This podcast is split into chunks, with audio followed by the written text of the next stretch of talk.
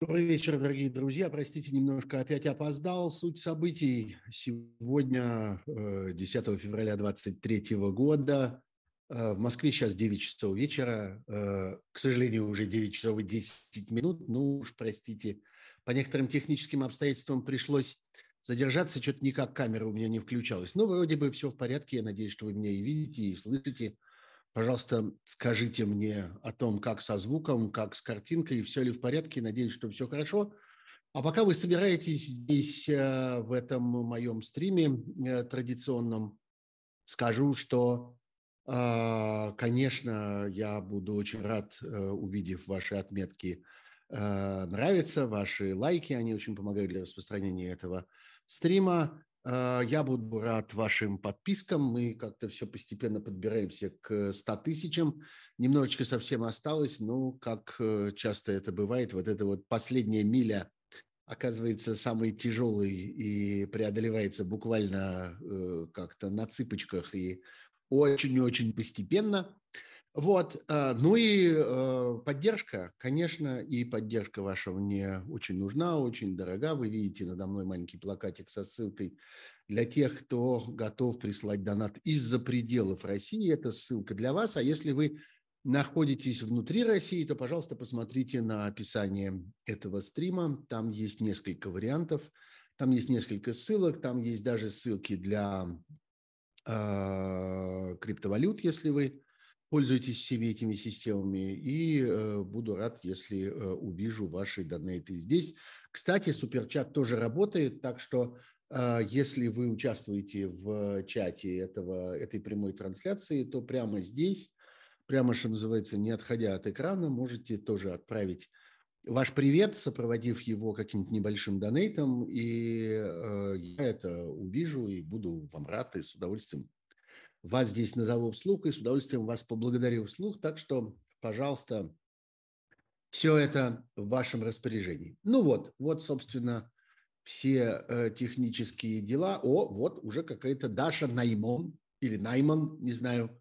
Э, Даша Найман присылает из э, Мичигана свой привет, сопровождая его, э, сопровождая его небольшим донейтом. Большое спасибо, Даша. А, ваш поступок замечен, оценен, одобрен и, что называется, э, не останется без моей благодарности. Работает э, чат. Crazy Panda спрашивает у меня, как выучить французский. Пархоменко вон как шпарил, аж завидно. Ну, я знаю, что Crazy Panda имеет в виду. Она имеет в виду э, пару моих недавних появлений на французском телеканале э, LCI это такой информационный телеканал, ассоциированный с крупнейшим французским негосударственным телеканалом ТФ-1. Действительно, меня стали э, туда звать. Вот я пока, э, пока э, сейчас готовился к этому эфиру, получил очередную от них записку с просьбой снова прийти к ним в эфир в начале следующей недели, так что, наверное, там еще встретимся. Знаете, я считаю это важным, появляться там, хотя это отнимает время, и это как бы требует очень много нервов, это такое очень напряженное занятие, там что-то комментировать. Э, я считаю это для себя очень важным, потому что мне кажется, что уровень разговора о России там на французском телевидении э, довольно низкий, и уровень экспертизы э, слабоват прямо скажем. При том, что, в общем, я всегда был очень доволен тем, как происходят политические дебаты на серьезных французских телеканалах. Люди хорошо умеют говорить, люди хорошо соображают, много знают, умеют выразить свою позицию. Но здесь вот, что касается российских тем и тем этой войны, на мой взгляд, это просто довольно примитивно и поверхностно. Я понимаю, в чем дело.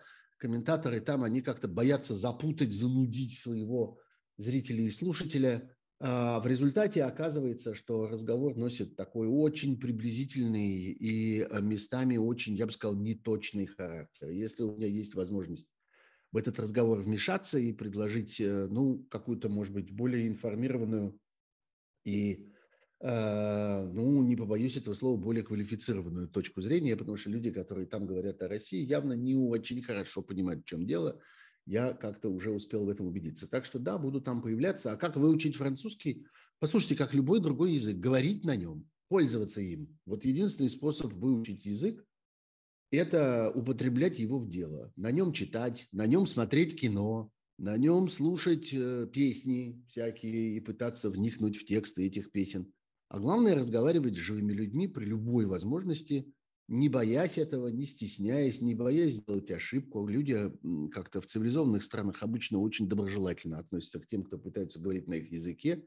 Они не обижаются, не дразнятся, если вы ошибаетесь. А, они вас как-то всячески стараются поощрять. Ничего страшного, если вы не можете построить сложную фразу. Ничего страшного, если вы ошибетесь в каком-нибудь спряжении глагола или в употреблении какого-нибудь местоимения. Ничего страшного. Главное, говорите, и постепенно язык как-то зацепится за ваши мозги и как-то там удобно расположится в них, и все будет хорошо. Вот вам и простой рецепт. Ну, во всяком случае, у меня так получилось с моим французским, который я учил в школе. А потом так вышло, что я на протяжении нескольких лет работал с французскими коллегами, журналистами в Москве, и это вынуждало меня к тому, чтобы много с ними разговаривать, иногда буквально по несколько часов в день, причем разговаривать на сложные темы – разговаривать про тогдашнюю политику, поскольку я их там консультировал обо всяких проходивших тогда в России политических событиях. Ну и вот результат как-то, ну вот зацепилось и до сих пор, прошло уже с тех пор, с тех пор прошло уже больше 30 лет, как я не работаю ни в каком агентстве «Франс Пресс», а тем не менее язык живет, потому что я время от времени продолжаю им пользоваться. И очень люблю этот самый французский язык, и при первой же возможности читаю, смотрю кино, слушаю всякую музыку. В общем, употребляю его так, как только могу придумать его употребить. Спасибо большое, Crazy Panda, за этот приятный вопрос. Приятно начать э, стрим с э, такого разговора Э, чуть-чуть отвлечься от каких-то текущих событий, как-то, чтобы немножко это все по-человечески выглядело. Так что, пожалуйста, спрашивайте у меня и дальше про такие вещи. А я тем временем скажу, что среди наших, наших э, слушателей сегодня масса э, разного народу из разных географических точек. Начну с Москвы, конечно. Я очень рад, что меня слышно и видно по-прежнему в Москве. YouTube в России не отключен. Будет много разговоров о том, что он может быть отключен в ближайшее время. Это одна из, на самом деле, важнейших политических тем, и, наверное, мы с вами и про это поговорим. Не в этом э, выпуске, так в следующем, но, в общем, это важный сюжет. Но пока Москва смотрит, э, но смотрит и Даллас с другого конца света. И Брак, э, Израиль, Винница, Украина, Петергоф, опять Москва, Молодечная в Белоруссии, Краков, Новая Зеландия, Санкт-Петербург, Серпухов – Караганда, Эритрея, у, Эритрея, э, Тульская область, Новомосковск, Абавян, Баревзес, ну, Баревзес, разумеется, да, в Курске, в Иерусалиме, в Лондоне, в Нью-Йорке, в Питере, опять в Питере, опять в Москве, в Краснодаре, в Минске, в Чикаго, в Волгограде, э, в Сочи, в Самаре, в Тульской области. Теперь узловая. Что-то в Тульской области как-то немало у нас зрителей, я очень рад. А также всем привет из маленькой шведской деревни. Ну и в шведскую деревню тоже вам большой привет. Шуя, э, Екатеринбург и так далее, и так далее. Спрашивают, а где лайки? Э, спрашивает у меня Зинаида Полетаева. Ну, Зинаида, да, я, мне тоже интересно узнать, где лайки. Что-то лайков как-то не густо, но вопрос, наверное, все-таки не ко мне, а вопрос к нашим зрителям которые как-то экономят движение указательным пальцем правой руки на мышке, а всего-то надо как-то взять и взять и кликнуть. Вот. Ну что же, давайте, давайте обратимся к важнейшим событиям недели, тем более, что их действительно много. И я должен вам сказать, что готовя эту программу, я, может быть, в первый раз за довольно долгое время испытывал большие сложности с выбором, потому что как-то темы столпились, и э, трудно было выбрать.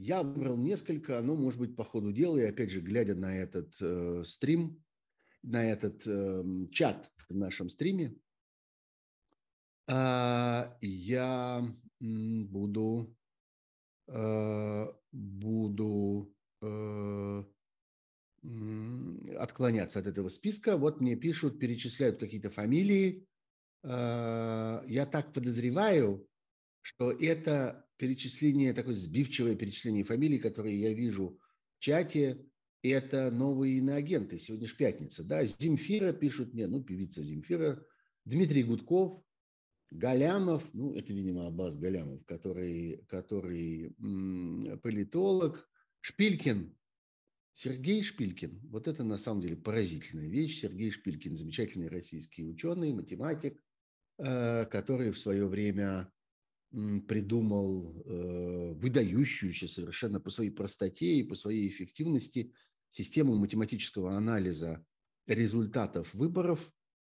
Э, он собирал первичные данные о результатах выборов, первичные данные с избирательных участков и подвергал их такому очень остроумному э, статистическому анализу, в результате которого получалось несколько графиков, на которых очень ясно было видно, где происходили фальсификации, где происходили вбросы, потому что было понятно, что если эти вбросы происходят, если происходят искусственные изменения результатов выборов, кто-то просто дописывает от руки, ну, чаще всего эти вбросы, они же не физические, это не то, что реально кто-то кидает какие-то бумажки в урны, чаще всего эти вбросы представляют собой математические манипуляции, когда люди просто, люди злодеи, так сказать, искажающие результаты выборов, просто вписывают э, фальшивые циферки на место настоящих.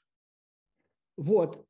А, Кирилл Денисов пишет мне что-то важное. Кирилл это, – это мой помощник и друг, который мне помогает здесь э, с этим чатом. Сейчас а, я посмотрю, что пишет мне Кирилл. А, Кирилл уже передает, передает мне разные вопросы из чата и правильно делает. Большое спасибо. Я, может быть, ближе к концу программы этими вопросами займусь, и те из них, которые содержательные, на них отвечу. Так вот, я возвращаюсь к замечательному Сергею Шпилькину, моему хорошему другу и человеку, работой которого я восхищаюсь. Вот Шпилькин научился распознавать вот эти искусственные манипуляции с цифрами на выборах и э, они проявляются на графиках очень ясно, становится понятно, что цифры выдуманные в тех случаях, когда они выдуманные, что там кому-то добавлено, в тех случаях, когда добавлено, а у кого-то убавлено, когда, в общем, человеческая рука вмешивалась в волю избирателя, это становится очень понятно. Теперь Шпилькина отыскали, вспомнили и назначили э, иностранным агентом это, конечно, очень забавно, потому что хотя его работа существует много-много э, лет уже, и много-много лет он занимается тем, чем он занимается, ничего с тех пор не изменилось. Как он это делал из своего собственного интереса и на свой страх и риск, так и продолжал делать все эти годы. Разумеется, никаких сведений, ни о каких а, ни о каких, э, я не знаю, исполнениях им каких-нибудь иностранных заданий ни у кого нет. Все это выдумка. Вот. Кто еще? Асланян, ну, это, я так подозреваю, Сергей Асланян, многолетний ведущий радиостанции «Эхо Москвы». Теперь он довольно часто появляется и на «Живом гвозде», и в своих собственных стримах. Замечательный, остроумный э, человек, очень едкий, очень резкий. Э, он специалист в всяких автомобильных проблемах, в автомобильном рынке, автомобильном производстве, в истории э, мирового автомобильного движения – но человек, который всегда умел как-то сплести это со всякими политическими обстоятельствами. И вот, значит, теперь, оказывается, и он тоже у нас будет иностранным агентом. Ну, в общем, вся эта история совершенно выродилась с иностранными агентствами. Совершенно очевидно, что они, бедные, уже не знают, э, кого бы к этому приписать. Абсолютно никто уже не заботится ни о какой логике, ни о каких реальных поводах, ни о каких фактических обстоятельствах, что там кто-то на кого-то работает, и там кто-то кому-то оказывает какие-то услуги. Никого абсолютно это давно уже не волнует. Вот. А есть просто такая как-то механическая, механическая э, история. Константин Баранов прислал 30 Хм, я подозреваю, что 30 шекелей он прислал. Никаких ни долларов, ни евро, ни чего-нибудь еще. Вот этот вот значочек, который я здесь вижу, кажется, это шекели. Он спрашивает у меня, израильская демократия правда в опасности из-за судебной реформы Нетаньяху Левина? Константин должен вас огорчить. Я не понимаю ни бельмеса в э, судебной реформе Нетаньяху Левина. и даже не знаю, существует ли она в природе, даже не знаю, есть ли она в действительности, эта судебная реформа. Э, если это вам действительно интересно, напишите, пожалуйста, мне в телеграм-канале Пархом Бюро развернутый подробный вопрос. Я постараюсь ознакомиться с этой проблемой и, может быть, в дальнейших выпусках окажусь более компетентен по этой части, а пока не буду изображать из себя специалиста. Вот. Так вот, я все никак не доберусь до той темы, которую я хотел бы сделать первой в этой э, программе. Слушайте, у меня такое впечатление, что что-то такое подвисло. А у вас нет такого ощущения? Напишите мне, пожалуйста, все ли, хорошо ли вы видите сейчас, потому что у меня что-то тут все моргает, э, изображение, говорят, не виснет. Вот, э, да, что-то такое здесь с этим происходит. Ну, будем надеяться, что все как-то отвиснет постепенно. А звук? А звук нормальный? Дико пишут, зависает стрим. Все хорошо, все прекрасно, все работает. Э, ну, в общем, да, у кого-то зависает, у кого-то не зависает. Ну, ничего, ну, будем надеяться, что как-нибудь как-нибудь э, прорвемся. Э, так, сейчас одну секундочку. Одну секундочку. Это я, чтобы лишнее что-нибудь не звякало. Ну вот, все слышно и видно, говорят, все нормально. Ну, слава богу, кризис миновал. Знаете, э, к первой теме, серьезной теме, это все были какие-то нескончаемые предисловия, но иногда я рад поговорить э, и просто так. К первой теме подтолкнул меня один из моих собеседников в Фейсбуке. Я получил на этой неделе после э, программы «Живой гвоздь», на, после программы «Особое мнение» на «Живом гвозде», которая произошла, как обычно, в среду, в среду днем на этой неделе, всегда по средам в 4 часа дня я на канале «Живой гвоздь» что-нибудь э, рассказываю тоже про новости. И я там довольно много в этот раз, большую часть программы посвятил истории с беспилотником, который был найден разбитым в Калужской области, совсем недалеко от Москвы. Похоже, что он зацепился за дерево. И это был украинский беспилотник, большой, серьезный, такой, э, что называется, дрон камикадзе, реактивный самолет, между прочим, беспилотный, который производится в Украине, которому была прицеплена довольно крупная бомба с э, поражающими элементами. И вот он летел куда-то в сторону России, точнее, в Россию он уже влетел, он летел, несомненно, в сторону Москвы. Нет никаких сомнений, что он двигался туда, к Москве. И вот мой э, знакомый в, по разным фейсбучным разговорам, его зовут Александр Сорокин, присылает мне э, такую записку. Сергей Борисович, здравствуйте, пишет он. Скажите мне, вашему многолетнему слушателю, оппозиционеру, участнику многих акций протеста и прочее, вы что ли испытываете удовольствие, что по Калуге вдарили ракеты? Я не собираюсь обсуждать, правильно или неправильно. Я хочу понять вашу позицию к вашему аффекту. Ну, я не очень понял это выражение, что такое позиция к вашему аффекту, не знаю. А вы что чувствуете, когда обсуждаете этот удар? Потому что звучите вы пиздец как дико, пишет мне Александр Сорокин. Говорю вам в лицо. Ну, хорошо, что он говорит мне в лицо как-то, а во что же еще, собственно, мне можно говорить? Какую еще часть тела? Э, я как-то готов и ответить тоже в лицо. Я даже не поленился, посмотрел, кто такой Александр Сорокин, убедился, что действительно у меня был такой собеседник, с которым я время от времени обсуждал всякие проблемы, а, всякие проблемы, связанные с выбором. Он явно был активистом, может и есть до сих пор на разных выборах, наблюдателем, а может быть даже участником, э, участником какой-нибудь избирательной комиссии, вот он как-то иногда мне писал во время выборов, поскольку я тоже был участником избирательной комиссии, мы что-то советовались, обсуждали с ним какие-то детали и так далее. А, Сергей Сид мне говорит, не обращайте внимания, а, внимания на психов. Да почему же психов-то, Сергей? Если вы про этого Сорокина, так он совершенно не псих. И вопрос, который он задает, совершенно законный, совершенно разумный, совершенно уместный вопрос. А, в чем бы, почему бы надо было ему как-то как возмущаться. Вот. А, действительно, а, тогда, когда начинаются вот эти все более и более частые случаи ударов по России,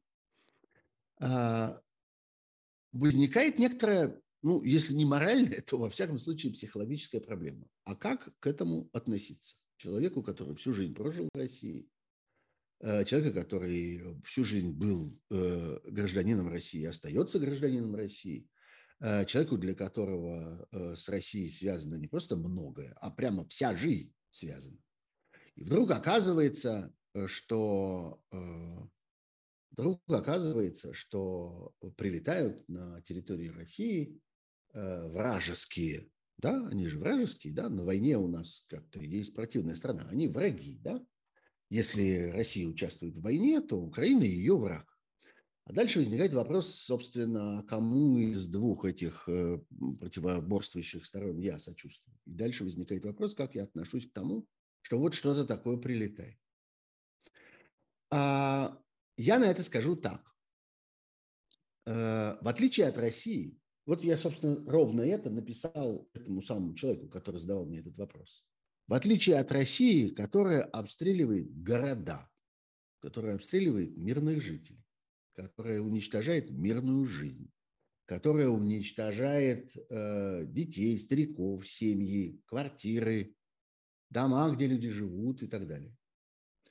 Э, и делает это варварским способом с использованием варварского оружия. Я про это много раз говорил, что само то оружие, которое используется для этих обстрелов мирных городов, само по себе представляет собой одно сплошное военное преступление. Каждый выстрел этими ракетами является военным преступлением, большим или маленьким, в зависимости от того, большая это ракета или маленькая. В последнее время это ракеты огромные, и ракеты очень я бы сказал, э, тупые и безумные ракеты, которые предназначены для поражения целей в море и которые, в принципе, невозможно навести ни на что точно, которые летят и э, взрываются там на расстоянии полукилометра или километра от цели. И, в общем, это совершенно в море никого не волнует, там это можно. А здесь речь идет о жилом городе. И никаких разговоров о том, что это точечный выстрел, предназначенный для предназначенный для поражения какой-то конкретной военной цели, как говорит, как врут по этому поводу российские, э, российские официальные представители э, и политические, и военные, ни о чем об этом речи идти не может. Это выстрел по мирному городу в целом. Теперь посмотрим, что происходит с украинскими. Теперь мы можем утверждать, что это действительно украинские дроны – а не какие-то случайные какие-то штуки, которые почему-то прилетели и упали. Это не, не знаю, не шаровая молния, и это не кто-то неудачно запустил воздушного змея или еще что-нибудь или воздушный шарик, или еще что-нибудь вроде этого. Это дроны, запущенные украинцами. И они э, несут на себе э, какую-то боевую часть, какую-то э, какую-то боеголовку, какие-то, какие-то взрывчатые вещества и так далее, и так далее. А, что с ними происходит? Они попадают в цель. Вот в чем дело. То, что мы видели в Энгельсе, Саратовской области, то, что мы видели в Рязанской области, то, что мы видели э, в тех областях, которые прилегают непосредственно к Украине, когда там происходили обстрелы в Белгородской области, в Воронежской, это были попадания в совершенно определенную заранее установленную цель. Либо какое-то нефтехранилище, либо хранилище э, боеприпасов, либо военный аэродром, как это было в Энгельсе, либо еще какой-то военный объект. И смысл этих полетов и этих взрывов абсолютно очевиден. Он совершенно на поверхности, и мы это видим при э, подробном наблюдении за тем, что происходит. И вот кто-то, кто, видимо, хорошо знает Калу, Калужскую область, мне пишет э, за, под псевдонимом Наглец. Ну, интересно, что это за Наглец. Этот Наглец мне пишет. В Калужской области, ну, мне очевидно, что беспилотник летел на аэродром Шайковка, а не в Москву. Ну, я не так хорошо знаю Калужскую область, надо будет посмотреть, что такое аэродром Шайковка. Но я и в этом случае абсолютно не сомневаюсь, что этот беспилотник летел на какую-то конкретную военную цель. И долетел бы, если бы случайно не случилась с ним какая-то неприятность по дороге. Похоже, что он там зацепился за дерево, поскольку он летел очень низко. Или, может быть, это была какая-то ошибка пилота. Ну, в общем, он упал и развалился. К этому нужно э, относиться спокойно. К этому нужно относиться как к естественному развитию военных событий, как к естественному продолжению войны, которая начала Россия. И вот поэтому я ставлю в заголовок сегодняшнего стрима этот вопрос. А вы думали, Россию не будут обстреливать? А вы рассчитывали, что если Россия начинает войну, то все эта война будет происходить на чужой территории, а в России ничего не будет происходить? Нет, так не бывает. Это абсолютно несбыточная мечта. Это совершенно исключено. Понятно, что э, военные действия рано или поздно в разных формах, и вот эти обстрелы – это только первое, что происходит в разных формах э, придут на российскую территорию. Мы, несомненно, увидим в России еще и диверсионные группы. Мы, несомненно, увидим в России и рельсовую войну. Мы, несомненно, увидим в России разного рода партизанские действия, потому что так развивается современная война. Э, современная война давно перестала быть столкновением в чистом поле, когда одна фаланга идет на другую когорту, и вот эта вот история про 300 спартанцев, или там, я не знаю, история про э, Шенграбенское сражение, когда все это происходило красивыми каре под барабанный бой и по возможности на ровной плоской площади с э, не очень высокой растительностью. Не так происходят современные войны. Современные войны – это э, бесконечные мобильные операции, это бесконечная э, точечная работа с э, важными в стратегическом или в тактическом отношении объектами и пунктами, в том числе на территории противника, и это все точно будет. Вот в этом, в этом реальность и в этом, я бы сказал, разница между этими двумя обстоятельствами. И когда говорят, что да что ж такое как-то, почему вы возмущаетесь, когда Россия стреляет по Украине, а не возмущаетесь, когда Украина стреляет по России, я на это отвечаю. А вы знаете, я не возмущаюсь или не возмущаюсь вот этим, о чем вы говорите. Россия стреляет не по Украине, Россия стреляет по мирным украинским городам. А Украина стреляет не по России, а по военным объектам. И есть разница. И мы эту разницу видим. И если вы хотите мне издевательски сказать, это другое, я вам отвечу, да, это другое.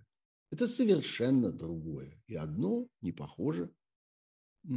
Одни, действия одной стороны не похожи в этой ситуации на действия другой стороны. И нам предстоит не просто с этим смириться, а нам предстоит жить в этих условиях, понимая, что так оно теперь и будет происходить до конца этой войны. Вот это важно, и это важно на будущее. Когда э, мы с вами снова и снова будем говорить об этих ударах, которых будет становиться все больше и больше, которые будут э, попадать в новости все чаще и чаще. Помните, пожалуйста, вот про этот подход, о котором я сейчас вам говорю. Помните о том, что э, нужно внимательно относиться к этим новостям, и не пытаться, знаете, как-то скосить глаза к носу для того, чтобы вот специально расфокусировать свое зрение и видеть только вот такое вот одна страна ударила по другой стране. Нет. Речь идет о конкретных объектах, речь идет о конкретных средствах, которые при этом используются. Речь идет о конкретной технике наведения.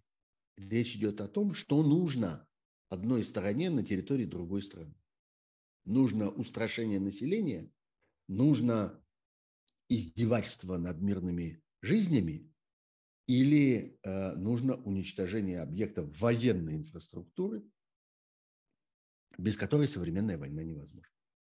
Вот один сюжет, э, с которого я здесь хотел бы начать, э, потому что он мне кажется важным как бы с психологической, с такой этической точки зрения. Знаете, иногда надо заниматься и такими проблемами тоже – иногда это в конце концов тоже, э, тоже полезно.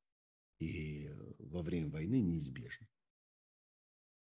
А, из следующих сюжетов, которые, ну, которые я вижу в подсказках, которые мне присылают а, мои читатели в телеграм-канал Пархом Бюро и вот сейчас в стрим, а, конечно, важный сюжет этой недели – это дело Фургала, бывшего губернатора Хабаровской области. Вы помните, что его арест Э, привел к чрезвычайно редкому в последнее время в России явлению, к многомесячным массовым протестам, когда вдруг вся страна обнаружила этот удаленный регион, эту Хабаровскую область, о которой, Хабаровский край, о котором, в общем, никто, никто особенно и, э, скажем, откровенно в мирное время-то и не очень помнит. Это где-то там, на Дальнем Востоке. это вообще большая проблема России, что она такая громадная, что в ней есть вот эти самые дальние регионы, которые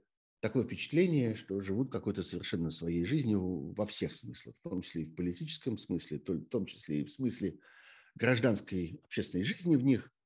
И мы как-то вообще не всегда отдаем себе отчет в том, что это там происходит, что там происходит. Но тут вдруг все взгляды обратились туда. И вот теперь Сергей Фургал получил 22 года строгого режима.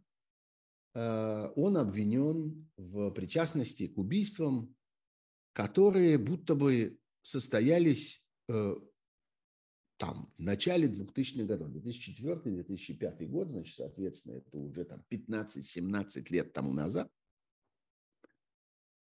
А, и э, это никого совершенно не интересовало и никто совершенно никаких обвинений ему не предъявлял, и никто совершенно не собирался никаким образом привлекать его к ответственности до тех пор, пока не потребовалось это из политических соображений, пока не возникла политическая нужда в том, чтобы, во-первых, устранить этого человека, и, во-вторых, тут мы снова и снова вынуждены это повторять, то, что делает в политической сфере российская власть, часто носит почти всегда носит пропагандистский демонстративный характер, и задача этого заключается в том, чтобы продемонстрировать другим, что с ними будет, если они попробуют что-нибудь вот такое же.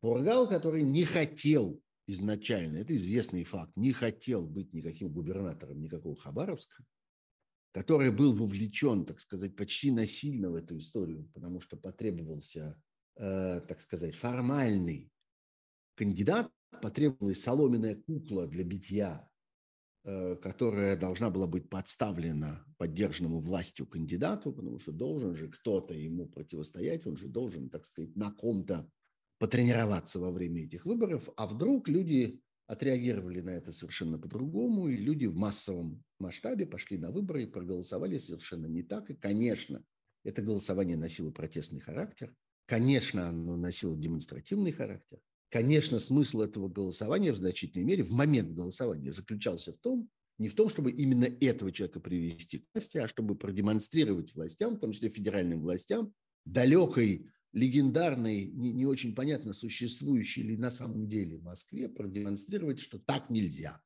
Нельзя таким образом обращаться с окраинами страны, нельзя таким образом относиться к жизни все-таки миллионов людей, которые вот Э, имели неосторожность э, поселиться так далеко и провести всю свою жизнь вообще на, другой, на другой стороне земного шара от этой вот э, блистательной столицы.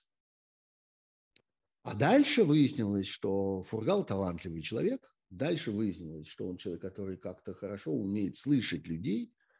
И он очень быстро расположил к себе население э, Хабаровского края и э, как-то заставил относиться к себе серьезно, и люди довольно быстро забыли историю его появления, забыли, что он был таким э, формальным, как бы заведомо безнадежным кандидатом, который в результате протеста был избран, а стали к нему относиться как к реальному губернатору, и много э, надежд с ним было связано и так далее. И это с каждым днем нравилось все меньше и меньше. Э, российским федеральным властям. И вот они э, решили проблему вот таким способом, путем жестокого и демонстративного его наказания. В этом наказании есть несколько сторон, на которые надо обратить внимание. Первое, что здесь бросается в глаза, это, собственно, сама вот эта методика предъявление обвинений за э, преступления, вытащенные откуда-то далеко из-под кровати, о которых много лет никто не вспоминал, и которые были эти преступления и эти расследования никому не нужны до тех пор, пока человек, что называется, никому не мешал. И здесь первое, что вспоминается, вспоминаются истории с э, Юкосом, когда несколько человек, к ним относился, ну, прежде всего, Алексей Пичугин, который был главой службы безопасности в компании ЮКОС, но к ним же относился, например, Леонид Невзлин, один из крупнейших акционеров ЮКОСа и один из самых заметных ярких коллег Ходорковского. И до сих пор он остается чрезвычайно активным, заметным человеком, который много выступает, много участвует во всякой общественной деятельности и, и как-то очень на виду, причем на виду в нескольких странах в Израиле, где он живет и где он просто очень популярная фигура, потому что он очень много делает там для всяких благотворительных проектов. Но мы видим его и в Европе, и в Великобритании, и в Штатах, где он появляется и выступает, и на всяких форумах, где он появляется и выступает. Это вот просто чтобы вы вспомнили, кто такой Невзлин.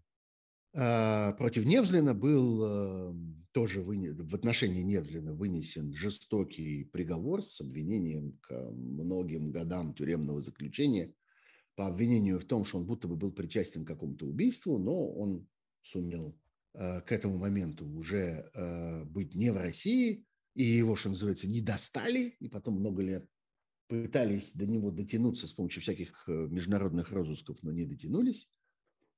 А теперь уже и международные вот эти следственные органы отказываются сотрудничать с Россией, признавая, что эти преследования носят очевидный политический характер – а вот другого человека, Алексея Пичугина, такие сумели э, затащить э, сначала в суд, потом в тюрьму, и он получил пожизненное заключение, которое отбывает до сих пор, несмотря на многократные решения Европейского суда, который признавал, что его право на правосудие Пичугина было э, нарушено. И э, много было попыток разного рода апелляций, прошения помилованиях и так далее, и так далее. Он продолжает сидеть. Понятно, что это инструмент морального давления на вот все бывшее югославское руководство, прежде всего на Ходорковского, да и на того же самого Невзлина, ну и на их коллег. Почему я про это про все вспоминаю? Потому что так же ровно были устроены эти обвинения. Какие-то давние, откуда-то из пыльного угла вытащенные обвинения в причастности к каким-то убийствам, при этом крайне слабо доказанные вот эти знаменитые формулы неустановленном месте, неустановленным способом, неустановленное время э, совершил неустановленные действия, которые вот привели к смерти такого человека, сякого человека, там, кого только не было, мэр, мэр Нефтеюганска Петухов, и э, какие-то предприниматели из Тамбова, и э, предприниматели из Москвы. В общем, ну все это в неустановленном месте, неустановленным способом, в неустановленное время.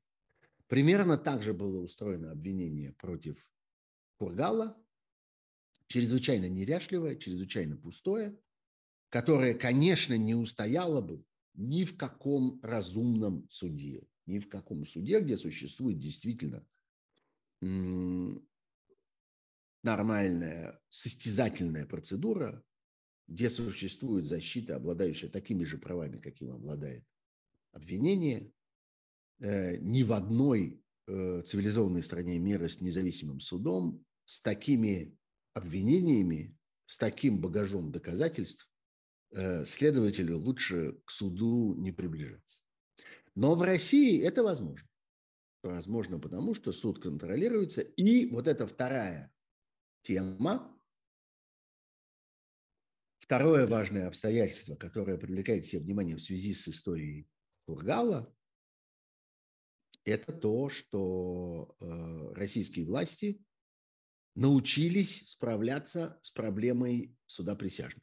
На протяжении многих лет казалось, что суд присяжных, который не очень, надо сказать, развивался в России, и понятно, почему он не очень развивался, вот именно поэтому он не развивался, потому что он был помехой для контроля за судебной системой.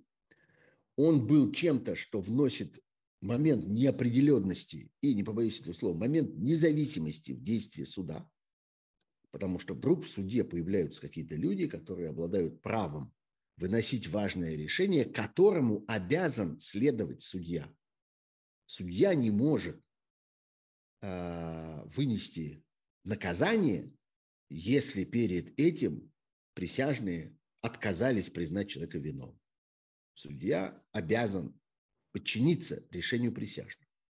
И так это было, хотя было много разных с этим манипуляций. Менялись э, в разное время, менял, менялся состав статей, по которым возможно использование суда присяжных, менялась процедура суда присяжных, менялись права адвокатов и прокуроров в суде присяжных, менялись э, регионы, в которых действует суд присяжных, совсем не везде и совсем не всегда. В России можно было настаивать в том или ином случае э, на том, чтобы э, конкретный процесс рассматривался судом присяжных. Теперь есть э, целый ряд э, технических обстоятельств, которые заставляют нас думать, что с независимостью присяжных в России покончено. Вот совсем недавно, надо сказать, до, до э, дела Фургала было еще одно дело, оно на фоне войны прошло таким ну, не то чтобы незамеченным, но во всяком случае получил гораздо меньше резонанс, чем могло бы получить другое время. Это было дело бывшего сенатора, члена Совета Федерации э, от Карачаева-Черкесии э, Рауфа Арашукова и его отца, который был советником когда-то гендиректора компании «Газпром» Межрегионгаз – это такая очень мощная коммерческая структура, подчиняющаяся «Газпрому», Рауля Арашукова. Вот их приговорили к пожизненному заключению по делу об убийстве двух человек и о создании преступного сообщества. Я совершенно сейчас, ну, вы помните, может быть, кто-то из вас помнит, эту чрезвычайно яркую, это чрезвычайно яркий эпизод, когда Рауфа Арашукова арестовывали прямо в здании Совета Федерации – прямо чуть не вытащили его из зала заседаний, когда это как-то было очень быстро организовано. В этом во всем принимала участие и Валентина Матвиенко, которая э, как-то тоже оперативно отреагировала на, трение, э, на, на требование э, помочь с этим. А, вот. Дальше был большой процесс, и это был процесс с участием присяжных. И он проходил примерно так же и отличался примерно теми же, я бы сказал, особенностями, какие отмечаются и на процессе Фургала. Я поговорил с несколькими моими знакомыми, адвокатами, которые в разное время, в разных обстоятельствах имели дело с судом присяжных и спросил у них, э, действительно ли мы должны считать, что с независимостью суда присяжных покончено и что разработана такая целая техника управления судом присяжных. И получил от них ответ «да». Это действительно так. И что они говорят в этих обстоятельствах? Что они называют? Они говорят, во-первых, о том, что отмечаются совершенно очевидные манипуляции со списками присяжных. Вот первоначальными списками как бы вызова в присяжных. Э, я думаю, что среди моих слушателей немало людей, которые когда-либо получали такую повестку сообщение о том, что вот э, вас приглашают выступить в качестве, принять участие в процессе в качестве присяжного в таком-то суде. В принципе, этот подбор должен происходить случайно. Этот список должен формироваться случайно. И для очередных дел с э, участием присяжных должны выбирать людей просто из, э, из первых строчек этого списка. Но уже на этом этапе происходят манипуляции, и уже на этапе составления списков вот в эту верхнюю часть внедряют нужных людей, внедряют тех, с кем потом можно будет договориться или с кем уже договорились до начала э, процесса. И вот в этом, конечно, колоссальная разница в том, как функционирует суд присяжных в мире, там, где он существует, например, в Соединенных Штатах, где специально выбирается, выбираются люди, которые гарантированно не знают о том, каковы обстоятельства дела. Иногда это бывает очень сложно. Если это какое-то резонансное дело, если там в нем участвуют какие-то известные люди, если про это много пишет пресса, то очень трудно найти людей, которые никогда ничего про это не слыхали. Тем не менее, их пытаются найти, специальным образом тестируют для того, чтобы убедиться, берут с них присягу. Показания под присягой о том, что они не имеют своего заранее составленного мнения по этому делу и не имеют никакой специальной позиции и не знают никаких подробностей по этому делу до того, как они окажутся в зале заседания. В России наоборот. Обвинение и суд внедряют в состав коллегии присяжных людей с уже сформировавшимся не то чтобы даже мнение, мнение их наплевать, людей, с которыми уже договорились разными способами и под разными предлогами договорились о том, как они будут принимать участие потом в этом суде и какое решение они в конце концов э, э, вынесут. И вот эти люди гарантированно входят в коллегию присяжных, и э, при этом право, которое формально существует у защиты, отвести какого-то кандидата в присяжные обставлено таким количеством формальных всяких придирок и формальных ограничений, что воспользоваться им фактически невозможно. И адвокат, даже если он видит, что в коллегию присяжных зарядили заранее каких-то людей с уже сформированной позицией или с навязанной им позицией, или людей подконтрольных, которые вот так-то проголосуют тогда, когда э, судебный процесс закончится и придет время выносить, э, выносить решение, эти э, адвокаты ничего не могут с этим сделать и не могут ничего сделать с тем, что различными способами судебного процесса.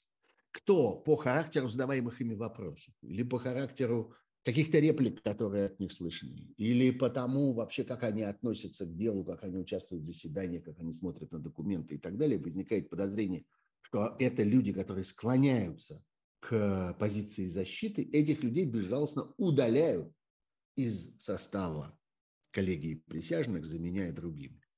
Ну и, конечно, уже в ходе, э, в ходе процесса на присяжных можно оказывать давление. И в этот момент выясняется, что важнейшего элемента для э, суда присяжных в стране нет. Это независимая пресса, это независимые медиа. Потому что вся эта система работает в тех обстоятельствах, когда присяжные, на которых, например, оказали давление, имеет возможность сказать об этом громко вслух. И это колоссальный скандал. И это что-то, что ставит под сомнение сам судебный процесс в целом в каких-то ситуациях там в разных странах, заставляет начинать его сначала, что может привести к отводу судьи, что может привести к э, выводу из процесса этого конкретного прокурора и так далее, и так далее. Для этого всего в качестве важнейшего механизма реализации э, процесса суда присяжных необходимы медиа, необходима гласная часть, которая освещает это, которая тем или иным образом служит гарантией от ненарушения э, прав сторон во время судебного процесса с присяжными. Ничего этого нет. И мы это видели вот и в процессе Арашукова, и теперь мы это видели в процессе Фургала. И разговоры теперь, а для чего, собственно, все это нужно-то? А нужно это для пропаганды. Нужно это для того, чтобы теперь можно было сказать, ну, смотрите, вот тут вы не можете никакого там судью обвинять, э, что он плохой приговор вынес, или не можете там прокурора обвинять в том, что он как-то слишком сильно э, продвигал обвинение. Это же народ, видите, вот присяжные, Присяжные решили, какие у вас э, претензии. Вот э, народ решил так. Народ осудил Фургала, а до того осудил Арашукова. И глаз народа – глаз Божий. Вы вот ссылаетесь на народ, когда говорите о том, что люди выходили на улицу десятками и сотнями тысяч в поддержку Фургала. Ну вот смотрите, вот вам тот же самый народ в лице э, присяжных, который его осуждает. Так ведь работает пропаганда. Но за этим, несомненно, манипуляции, давление, дискредитация. За этим бесконечное нарушение процедуры и, важнейшая вещь, за этим отсутствие э, медиа, которые могли бы служить э, такой аварийной системой и поддерживать всю эту, э, всю эту борьбу за справедливость, каковой в сущности является любой, э, любой суд. Новый сюжет Дайте я посмотрю сначала, что у меня тут делается с э, трансляцией. Сейчас, минутку, минутку, минутку, минутку. Как-то я немножко потерял нужное мне окно. Нет, все в порядке. Такое впечатление, что все работает, развивается, как-то все нормально. чат функционирует, все хорошо. Я вам тогда, если позволите, еще раз напомню про то, что я жду от вас и лайков. Их, надо сказать, немало в этот раз. Вот я уже вижу, что все сильно переваливает за тысячу. Жду от вас и лайков, и подписок. Пожалуйста, не забывайте про это несложное действие, которое обладает живительным, я бы сказал, э, дает живительный эффект в работе любого YouTube-канала и э, моего в том числе.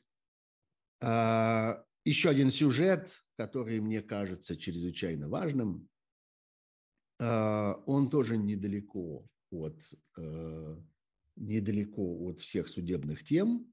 Мало очень говорят об этом, Э, хотя сейчас, по-моему, самое время про это поговорить. В Думе появился законопроект о защите наемников. Вот я бы именно так его назвал.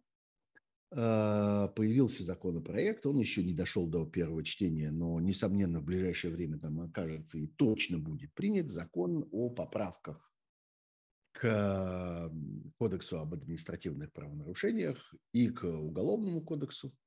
И в соответствии с этими поправками ответственность, э, наказание полагается тем, кто дискредитирует добровольцев российской армии. Кто такие добровольцы российской армии? Это наемники.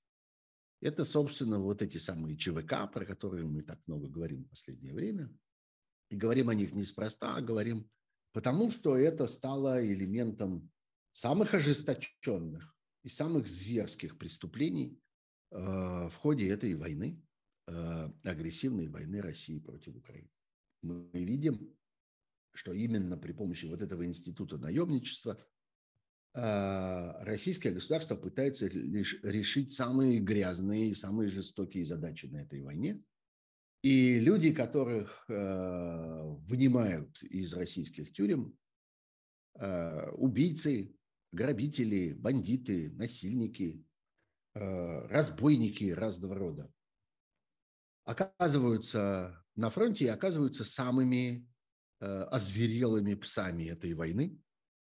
И их бросают в самые, э, на самые рискованные участки этого фронта, где они Э, ведут себя совершенно звериным образом. Но и потери там колоссальные. И по существу военные специалисты говорят нам, что роль этих наемников заключалась сейчас в том, чтобы удержать паузу на протяжении нескольких месяцев в действиях российских войск на украинском фронте, удержать паузу, которая необходима была для того, чтобы все-таки подготовить мобилизованных, для того, чтобы сформировать какие-то планы и э, пополнить тот дефицит военной техники и боеприпасов, который образовался в результате нелепо проведенных первых э, месяцев войны – и вот э, эти наемники оттягивали на себя внимание, оттягивали на себя достаточно большие силы украинской армии на каких-то ключевых участках фронта. Вот э, Бахмут знаменитый, например, и окружающие его населенные пункты. А, и вот ценой э, колоссальной мясорубки, которая там происходила с участием этих, э, этих бывших э, бандюганов, превратившихся в наемников – Э, вот, собственно, удалось ли, ли э, решить эти какие-то локальные э, военные проблемы. Все это привело сегодня к, я бы сказал, кризису внутри кризиса. К тому, что сама эта система, которая представляет собой элемент военной катастрофы, которая происходит с Россией, она сама часть этой катастрофы. Внутри нее произошел обвал обвал, который связан прежде всего с тем, что ресурс этот кончился, и что люди Пригожина выгребли из российских тюрем э, все, что можно было выгрести на э, условиях более или менее, э, я бы сказал, какой-то двусторонней договоренности. На этом, собственно, люди, которые согласны идти в эту мясорубку, закончились. И вообще в какой-то момент всякая добровольность кончилась а началась принудительная вербовка, вербовка под угрозой, вербовка иногда буквально под пытками. Э, но оказалось, что это тюремное население вообще, в принципе, не очень предназначено для того, чтобы использовать его для каких-то серьезных армейских дел. Э, и это люди, которые, в общем, ничем, кроме пушечного мяса, на этом фронте служить не могут, а между тем, опять же, современная война – это война высокотехнологичная, это война в какой-то мере интеллектуальная, это война, требующая подготовленных людей, разумных людей, образованных людей хоть в какой-то мере. И это явно не то, что мог предоставить для фронта Пригожин, который э, этих бандюганов вытаскивал из э, российских тюрем и с российских зон. Теперь, как передают нам э, специалисты по этому делу, вот я слушал, э, по-моему, сегодня или, может быть, вчера довольно большой рассказ Ольги Романовой, который традиционно стекается довольно много информации по этому поводу. Мы начинаем понимать, что этим э, начинает заниматься Министерство обороны, уже, собственно, официальные органы. И вот в этих обстоятельствах требуется защита этим наемникам потому что на протяжении веков наемнический труд считался преступной профессией. Наемник – это э, в целом человек, который э, в той или иной мере, но находится вне закона, человек общественно осуждаемый, человек морально порицаемый, э, человек, который никогда не расскажет о том, чем он зарабатывает себе, себе на хлеб, так это в человеческой цивилизации установилось на протяжении буквально нескольких последних веков, я не знаю, там со времен ланскнехтов в средневековой Европе, может быть, когда это еще была какая-то уважаемая профессия, но вот э, с тех пор уже все безнадежно изменилось. И вот теперь э, законопроект в Российской Думе о том, чтобы это было не так, вот теперь разговор о том, и законопроект о том, что этих, этих людей будет российскому населению приказано уважать, будет приказано относиться к ним как, э, что называется, к государевым слугам, а не просто к бандитам, зарабатывающим себе на жизнь убийствами других людей под руководством других бандитов. И вот э, и вот предлагается в Уголовный кодекс этим законопроектом э, внести э, статьи о дискредитации этих самых наемников, которые наказываются там и большими штрафами, и тюремными заключениями.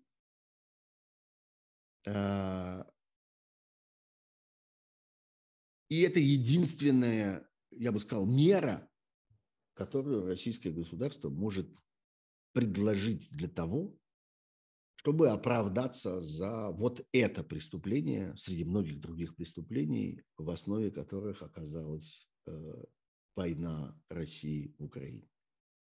Российское государство таким образом разрушается, разлагается.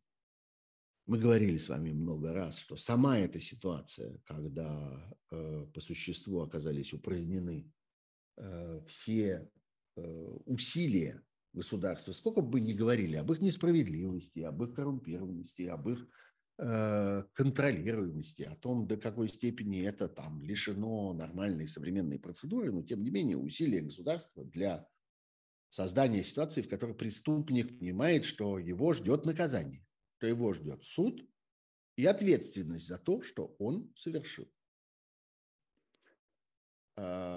Вот от этой системы, собственно, война ничего не оставляет, э, война разрушает ее.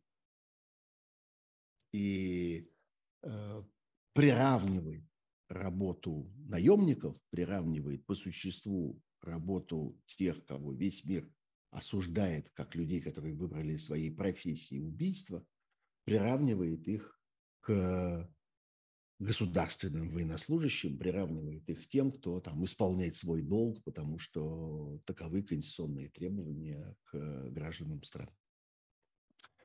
А, еще один сюжет, э, который тоже мне кажется важным, э, это история с Роскомнадзором и с и с массовыми массовыми утечками из Роскомнадзора о том, как на протяжении многих лет чиновники вели слежку за журналистами, за любыми гражданскими активистами, за любыми общественными деятелями, вообще за всяким человеком, который каким-то образом демонстрировал свою гражданскую позицию и свое желание каким-то образом употребить свою энергию на пользу обществу.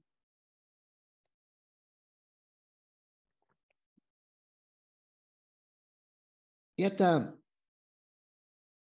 ситуация важна еще и тем, что она является еще одним важным аргументом, еще одним э, элементом ответа на вопрос, а как так вышло, что колоссальное количество людей в России оказались в положении, когда они не могут выразить свой протест против этой войны. Как вышло, что российское общество до такой степени пассивно по отношению к этой войне не э, демонстрирует своего неприятия этого преступления? Вот мы видим по этим материалам, которые теперь утекли и оказались э, доступны любому желающему, кто хочет провести какое-то время за чтением этих публикаций, это одновременно в нескольких хороших расследовательских медиа появилось. Мы видим масштаб этих усилий, и мы видим длительность этих усилий. Вот это еще одно подтверждение того, что работа по уничтожению российской граждан, гражданской жизни началась не за пять минут до начала войны. Российское государство на протяжении многих лет считало своей основной целью, тратило огромные деньги, огромные силы, собирало колоссальные целые армии людей на то, чтобы следить за совершенно естественными поступками граждан. Ведь это же слежка не за преступниками, это слежка не за теми, кто затевает я не знаю, квартирные кражи или кто планирует распространение наркотиков. Огромное ведомство, финансируемое государством, с гигантским бюджетом, с огромными штатами, занимается слежкой за, что называется, добропорядочными гражданами, за людьми, задача которых обеспечить нормальное функционирование гражданских институтов. То, что, собственно, написано в российских законах гарантии прав граждан, гарантии правосудия, справедливость, безопасность, равноправие людей, отсутствие дискриминации по разным поводам, национальной дискриминации, дискриминации по половому признаку, по признаку э, расы, веры и так далее. Вот чем занимаются разного рода гражданские активисты, вот этим. И чем занимаются журналисты.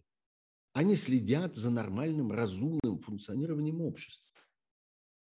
А государство создает громадную систему слежки за ними, считая эту их деятельность вредной и опасной для себя. Вот так готовятся войны.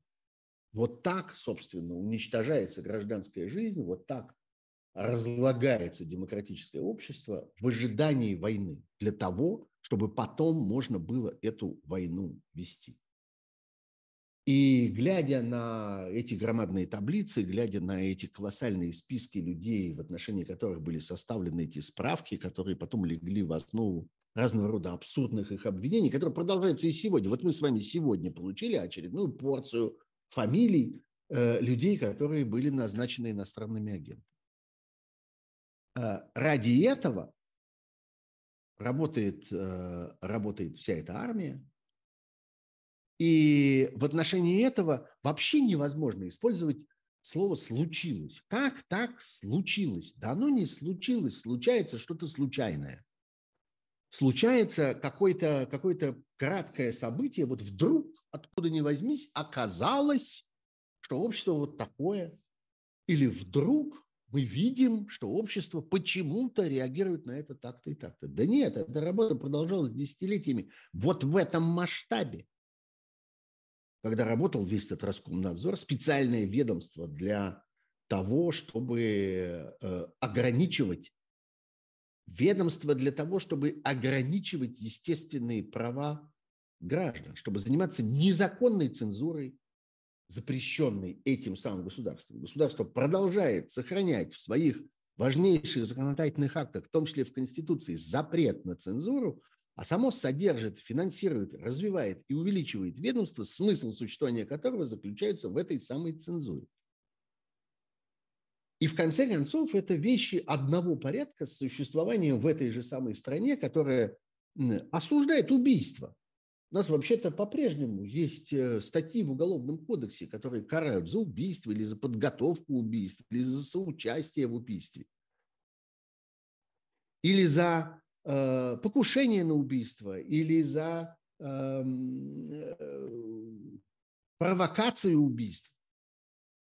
А тем не менее существуют на государственной службе, как мы это знаем, например, по делам об отравлении Алексея Навального, отравлении Владимира Карамурзы, отравлении Дмитрия Быкова и, по всей видимости, отравлении еще целого ряда людей, которых пытались убить силами российских спецслужб, содержат группы людей, которые предназначены для убийства. Вот так работало и продолжает работать сегодня это государство. И когда мы говорим о том, что Россия государство преступное, Россия – государство, подлежащее как государство уничтожению, аннулированию этого государства не должно больше быть. Потому что это государство, которое производит в массовом количестве преступления. И война – это только последнее из преступлений по времени, которое это государство произвело. А до того оно жило в состоянии вот этих длящихся преступлений, одно из которых мы видим по этим Э, распечаткам, по этим утечкам, по этим бесконечным базам данных, которые там терабайты информации, которые вылезли наружу. И в этом их смысл. И это не удивительный случай, это не казус, это не эпизод, это не э, странное э, однократное обстоятельство. Это и есть система, это и есть суть существования российской жизни и жизни российского государства. Вот так это выглядит. Так, давайте я вернусь к вашим вопросам, тем более, что э, их накопилось на самом деле чрезвычайно уже много. И я погляжу, что присылает мне мой друг Кирилл. Э, вы знаете, что я Э, знаете, что я сразу удалю из ваших вопросов. Ну, я в том смысле, что я не стану на это отвечать. Я не буду участвовать в разного рода взаимных обвинениях и склоках разных людей, которых было очень много на этой неделе. Певчих сказала про Венедиктова, Венедиктов сказал про Певчих, Э, много разных людей сказали про Собчак. Собчак ответил и множество этих разных людей.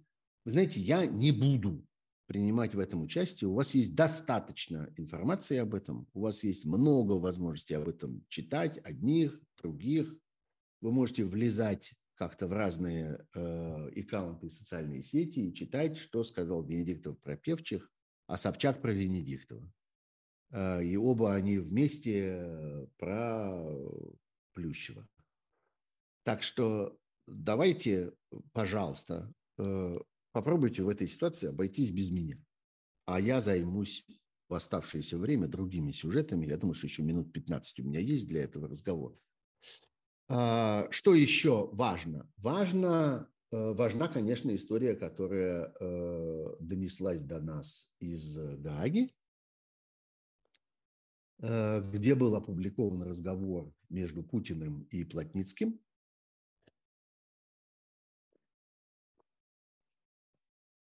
Руководителем Луганской, так называемой самопровозглашенной республики. И э, этот разговор был интерпретирован как доказательство причастности российского руководства к конечном итоге делу о Боинге MH17, э, постольку, поскольку он доказывает причастность э, российского руководства к управлению э, войной на юго-востоке Украины, начавшейся еще в 2014 году. Э, много споров по этому поводу, потому что, ну, разумеется, позиция э, официальная России по этому поводу, что, ну, как же, в этом разговоре вообще не упоминать слово оружие, в этом разговоре нет ничего военного, нет ничего, что так или иначе указывало бы на причастность э, российского руководства к непосредственно боевым действиям и так далее, и так далее. Дело в том, что господин Плотницкий появился Э, на свет, так сказать, ну, в политическом смысле, потому что там происходит война. Он не что иное, как руководитель этой воюющей республики. И разговор с ним российского президента представляет собой прямое указание на то, что э, российское руководство имеет отношение к этой войне. Потому что ни для чего, кроме войны, эта самая Луганская республика и эта самая Донецкая республика больше не нужны.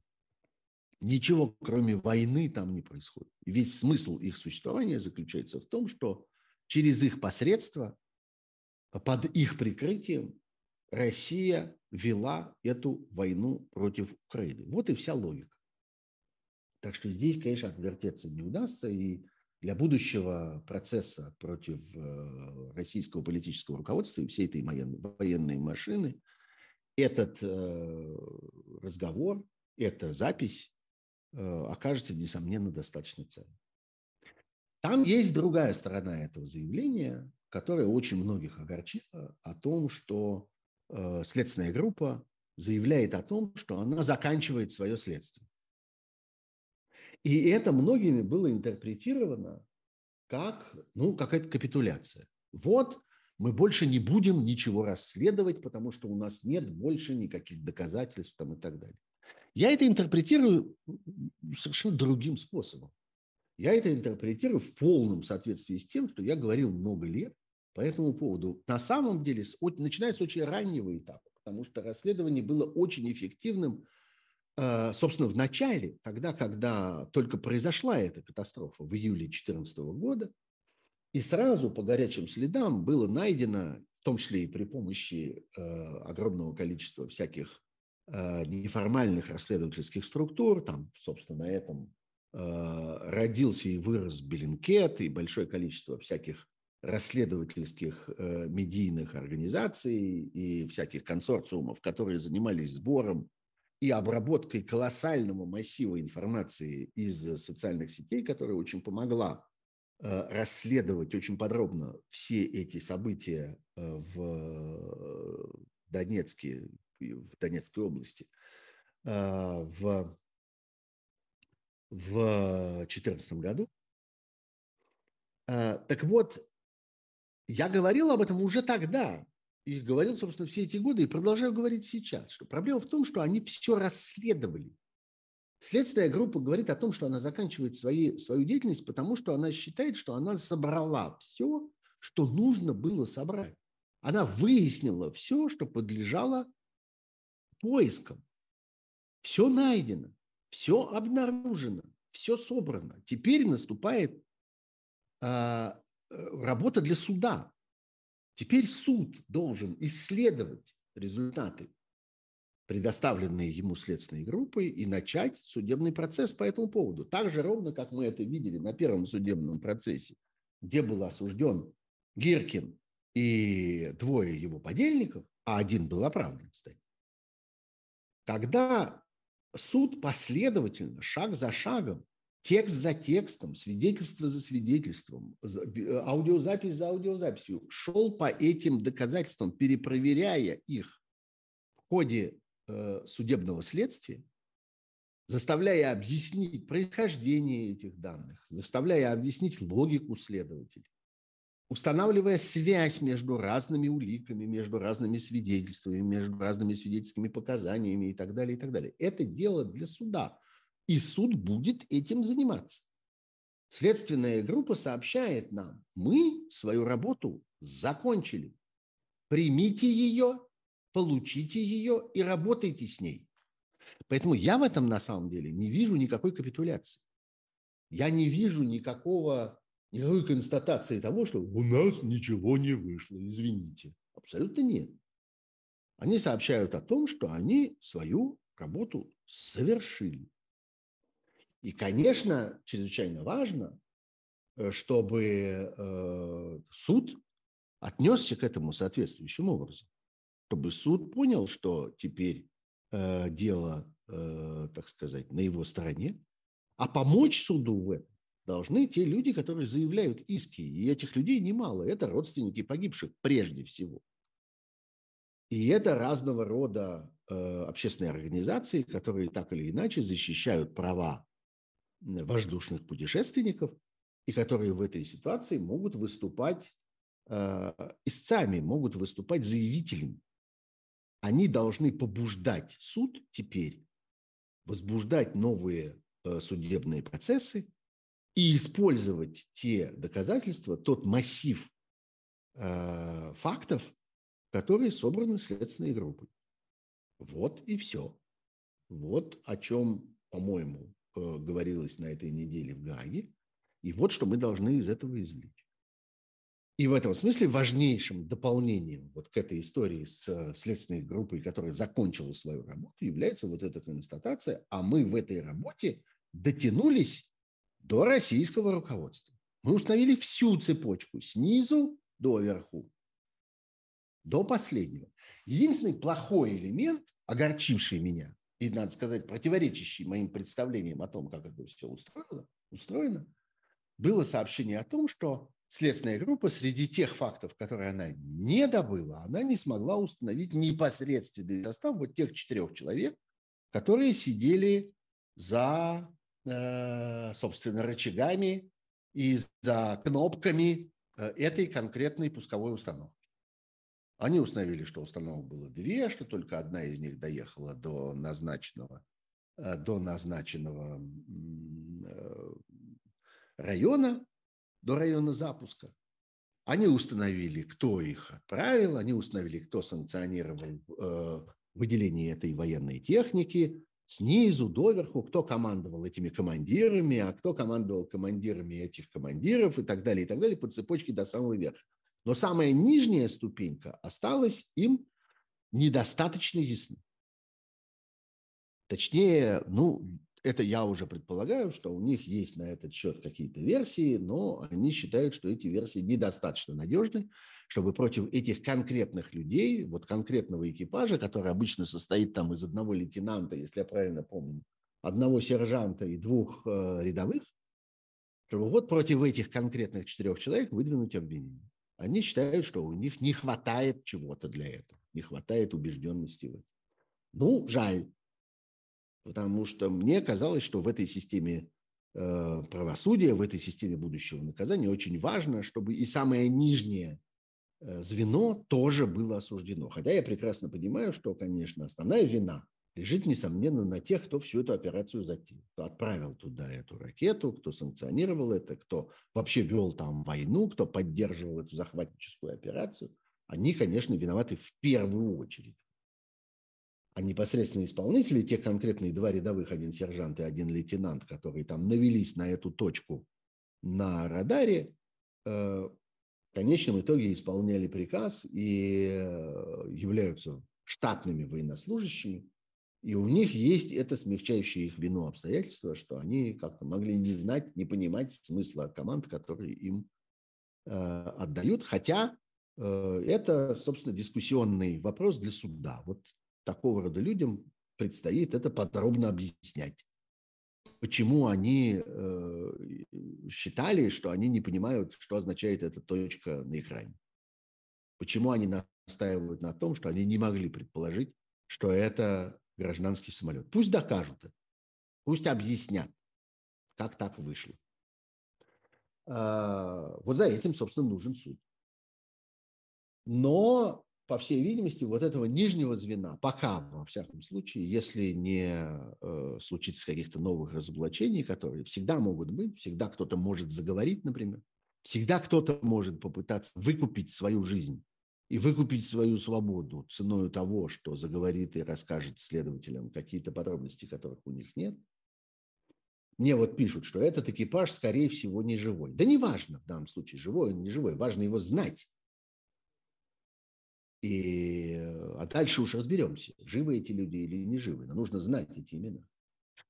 Шанс сохраняется, что однажды они станут известны, но вот, по всей видимости, с этим как раз произошла некоторая неудача. Мне жаль, я рассчитывал, что ее не будет. Но в остальном я не вижу совершенно никакой катастрофы в том, что следственная группа заявила о завершении своей деятельности. Я бы назвал, что это успешное завершение ее деятельности. Ну, может быть, им э, какая-то служебная этика не позволяет это слово вставить в свой отчет.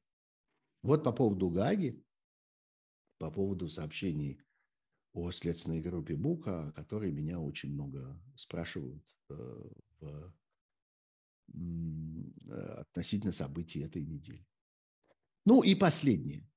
Последняя тема Э, для меня чрезвычайно важная. Она тоже осталась в значительной мере в тени других более громких событий на этой неделе. В России утверждена новая концепция преподавания истории в российских университетах. Это важный, очень в стратегическом смысле, в перспективном, в историческом смысле, ну вот так это звучит, да, в историческом смысле важен факт преподавания истории. Есть некоторая внутренняя тавтология в этой фразе, но ничего с этим не поделаешь. Да, действительно, это чрезвычайно важный э, элемент нашей жизни. И Институт российской истории, Институт российской истории Академии наук, то есть, так сказать, высшая научная инстанция, которая существует в России, э, казалось бы, в исторической науке, подготовила эту концепцию, которой теперь должны следовать преподаватели истории во всех российских университетах. И, э, конечно, главное, на что мы смотрим в ней, это последние страницы. Это то, как описаны последние события, те, которые сыграли трагическую роль в истории России и которые, собственно, погубили Россию и которые, по всей видимости, оказываются последними событиями в истории российского государства, вот такого, как мы его знаем, потому что дальше будет что-то другое на этом месте, поскольку Россия будет разрушена этой войной. А что они по этому поводу пишут? Ну, мы видим в кратком изложении э, стандартную пропагандистскую концепцию и глядя на этот текст, мы видим, что э, профессиональное сообщество российских историков капитулировало перед пропагандой. Оно не смогло в этой ситуации выполнить свою роль и отстоять свою профессиональную честь. Ну, дальше мы можем долго разговаривать о том, это вообще возможно было или нет, какие ресурсы у этих людей, до какой степени они могли сопротивляться.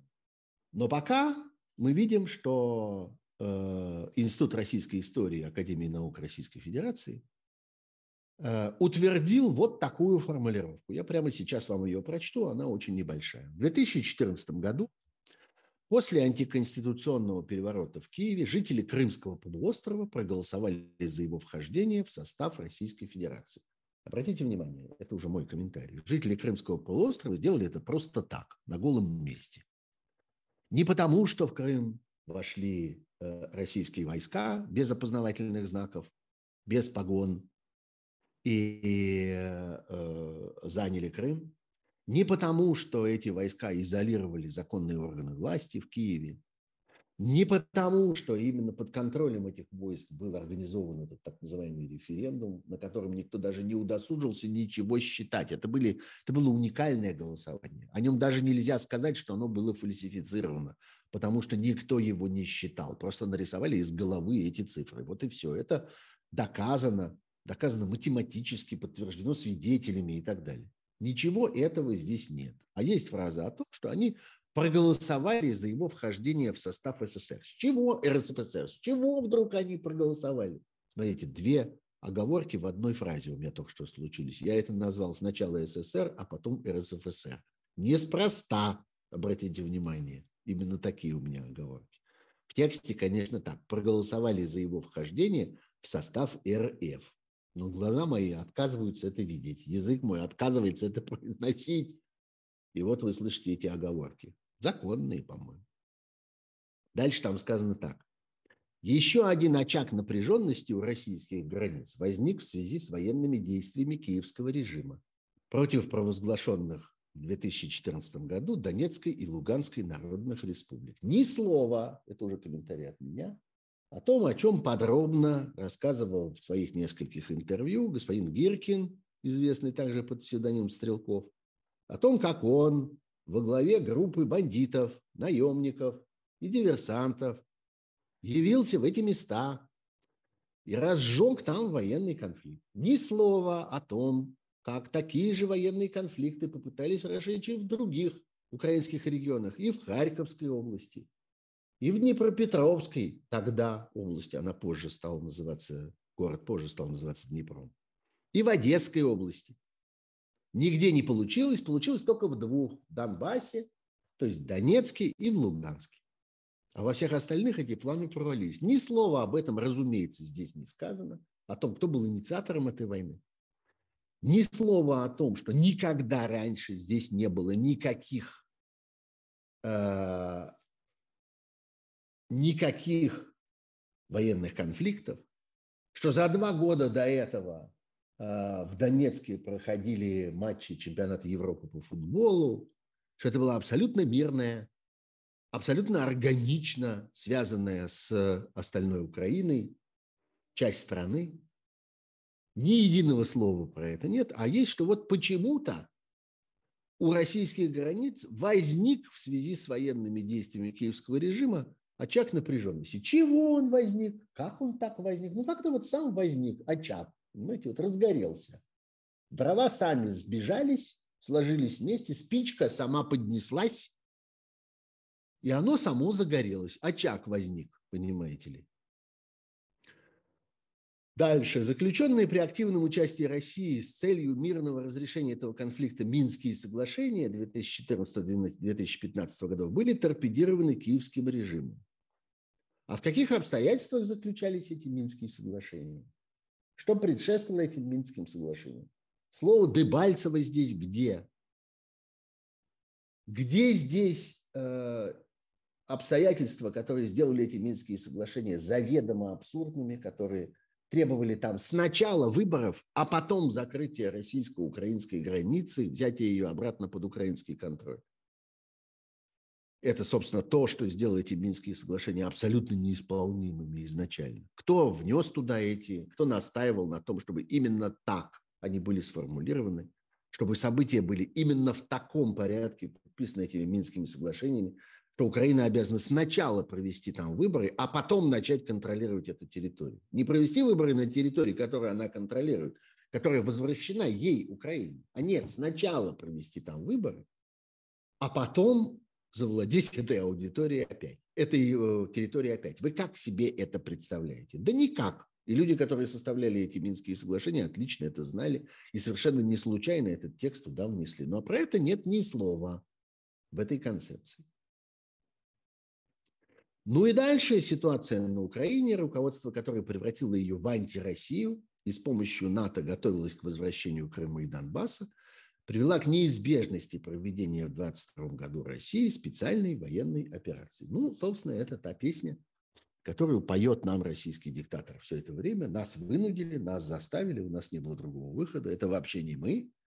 И если бы мы не начали, то на нас бы напали. Это остается абсолютной выдумкой, это не подтверждено ничем, никакими фактическими данными, никакой разведкой, никакими сведениями о каких-то военных планах, ничем абсолютно.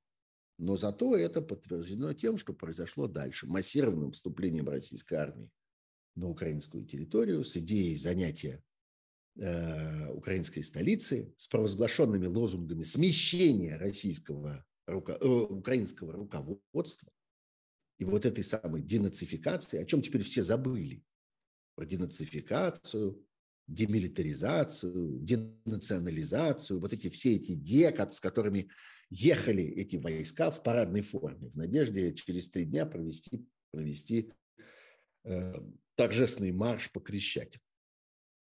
От этого не осталось ничего. И сегодня мы слышим э, признание Э, разного рода э, российских пропагандистов о том, что, ну, конечно, э, не существует никаких целей у этой операции. Ну, в смысле, открытых, ясных. Ну, конечно, никто никогда вам не скажет про настоящие цели, потому что это противоречит правилам ведения войны. Потому что это было бы неразумно сообщить вам о том, что на самом деле хотело российское руководство. Сообщает Маргарита Симонян, как ни в чем не бывало, и учит свои глазки при этом. Не буду вам про это ничего рассказывать, говорит она, потому что вам не положено знать, говорит она. А начиналось это все совсем по-другому. Об этом нет ни слова в этой концепции. Обратите внимание, что эта концепция тоже не упоминает ни про какую денацификацию, не упоминает о призыве российского фараона к украинским военным. Многие забыли про это, как он в первые дни войны призывал украинских военных предать свое политическое руководство и поднять мятеж и перейти на сторону захватчика. Вы помните это? Я помню. Об этом нет ни слова в этой концепции. Ну вот, вот, собственно, те события, которые мне кажутся важными для обсуждения на этой неделе. А, мы с вами встретимся в среду, мы с вами встретимся в будущую пятницу. А, я очень надеюсь, что вы останетесь зрителями этого YouTube-канала, и вас будет еще прибывать, потому что будут прибывать и подписчики, и те, кто ставит свои лайки, и те, кто помогают своими донейтами. Я очень рад вам всем на этом канале.